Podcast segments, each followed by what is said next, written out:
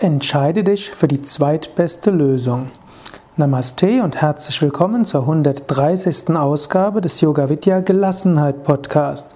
Mein Name ist Sukade von www.yoga-vidya.de und ich möchte heute dir meinen fünften praktischen Minimax Gelassenheit Tipp für den Alltag vorstellen. Die zweitbeste Lösung. Dieser Tipp ist eng verbunden mit dem vorigen Tipp. Dem vor, der vorige Tipp war ja, entscheide dich für gut genug. Manchmal hilft dir auch das Konzept der zweitbesten Lösung. Manchmal stehst du vielleicht vor einem Problem. Vielleicht kennst du sogar die beste Lösung. Diese ist aber sehr schwierig. Du traust dir sie nicht zu. Oder andere finden deine beste Lösung nicht die beste Lösung. Oder es ist unrealistisch, sie anzugehen. Dann überlege, was könnte die zweitbeste Lösung sein? Ein Beispiel. Du willst mit deiner Partnerin in Urlaub fahren. Du würdest am liebsten Wanderurlaub machen, deine Partnerin Urlaub am Strand. Die beste Lösung für jeden Einzelnen wäre vermutlich nicht die beste Lösung für den anderen. Und eventuell wäre sogar der beste Kompromiss zu teuer.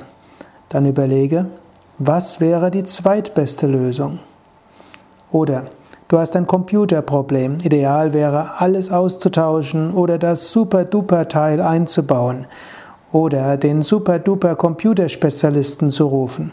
Das ist aber zu kompliziert, zu teuer, dauert zu lange. Dann überlege, was wäre die zweitbeste Lösung? Oder du willst dein Haus dämmen.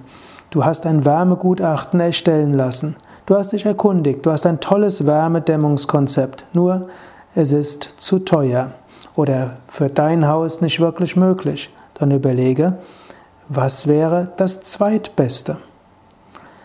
Recht häufig wirst du über die Frage nach der zweitbesten Lösung zu deiner optimalen Lösung kommen.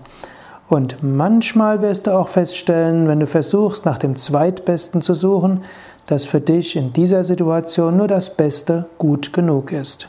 Daher in vielen Situationen frage dich, was wäre die zweitbeste Lösung?